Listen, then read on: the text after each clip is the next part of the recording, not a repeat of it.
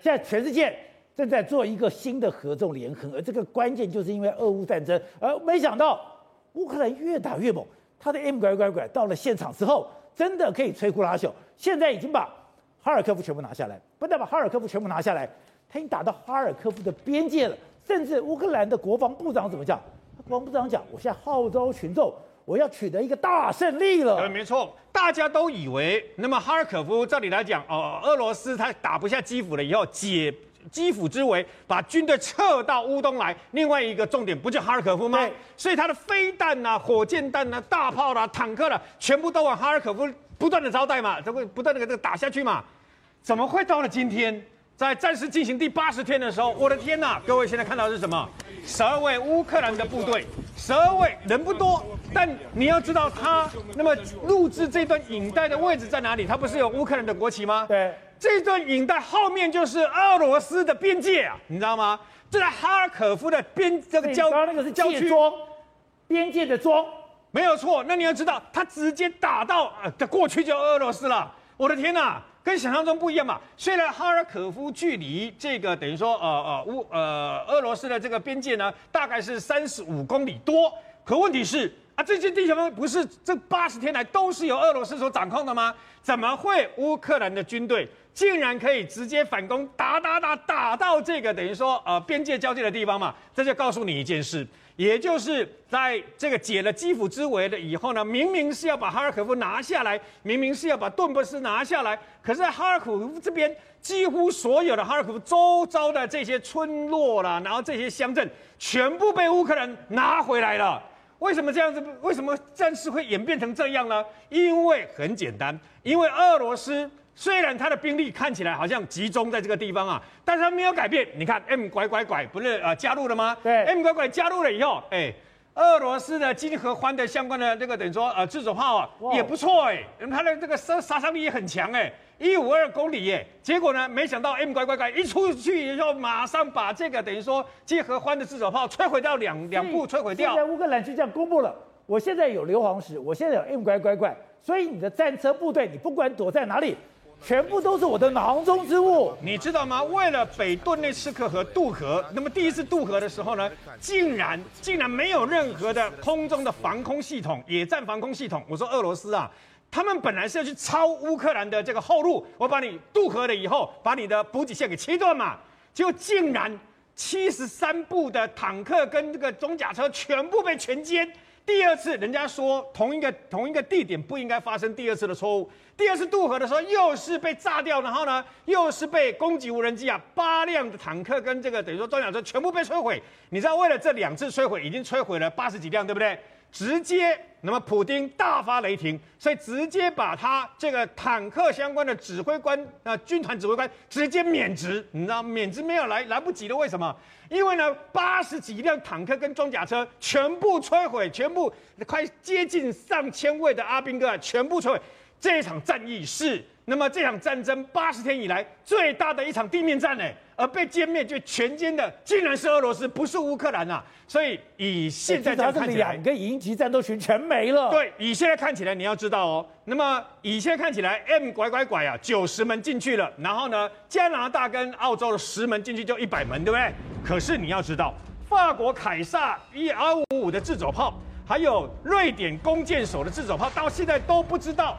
都不知道要到底要军援他们多少辆。那德国今天呢宣布，B C P Z H 两千，总共有七部的这个这个自走炮已经给了这个乌克兰了。所以乌克兰即将有重武器。宝杰，我告诉你，你知道乌克兰为什么说八月的时候战争即将大幅度的扭转啊？为什么不是七月啊、六月啊？那战争不是现在才五月多吗？告诉各位为什么？因为一个决定性更可怕的这个等于说战争快开始了。为什么？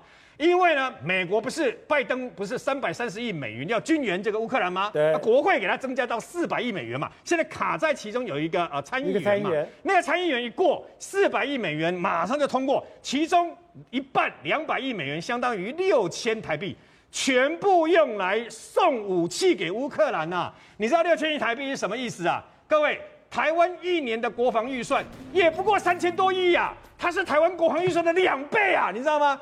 这一次一旦通过的话，你想想看，台湾国防预算的两倍所要买的跟提供的武器，那将是会有多可怕？走，路透社居然有一条新闻，他说对中国的最前线在哪里？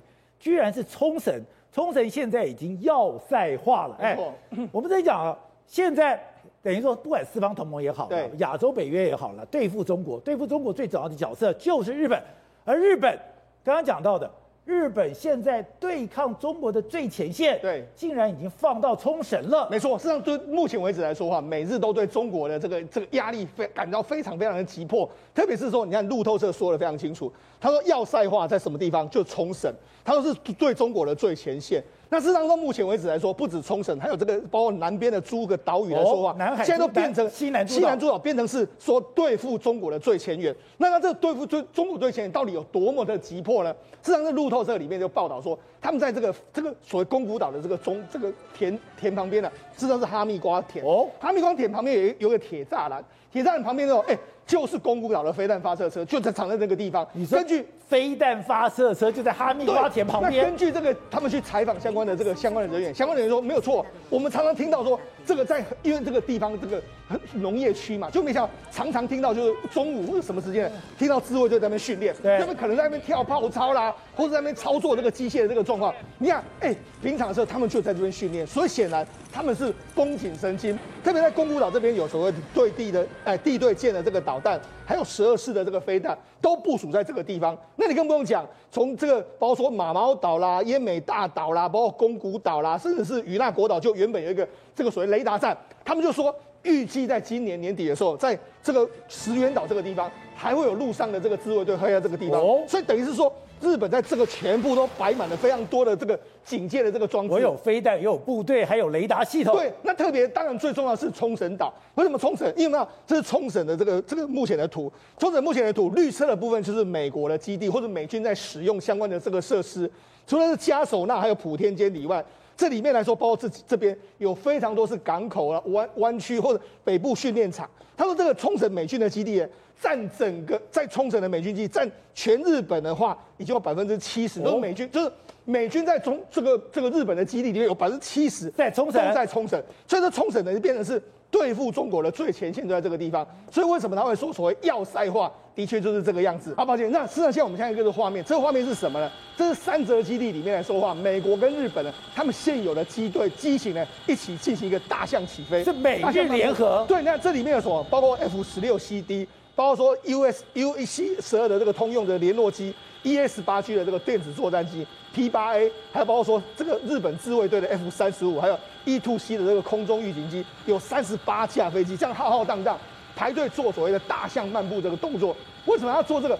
三泽基地目前为止来说的话，日本在这个地方跟美国进行了非常多的军事合作。从这个三月十二号的时候，这个 RQ four 的全球鹰的这个侦察机呢，抵达到日本，那未来有长又会在。这个三泽基地里面有驻守。另外，除了这个之外，另外三月十五号的时候，日本呢跟美国的 F 三十五在这一次进行所谓的联合的空袭的这个空军的这个演练。所以这个地方来说的话，三泽基地也是这个地方变成是美国跟日本一个非常重要演练的这个基地。同时，他这一次借由大象漫步，也跟你秀说美日在这个地方有非常多的这个军事合作。所如果中国胆敢这个轻举妄动的话，他们一定会有所反应，而且。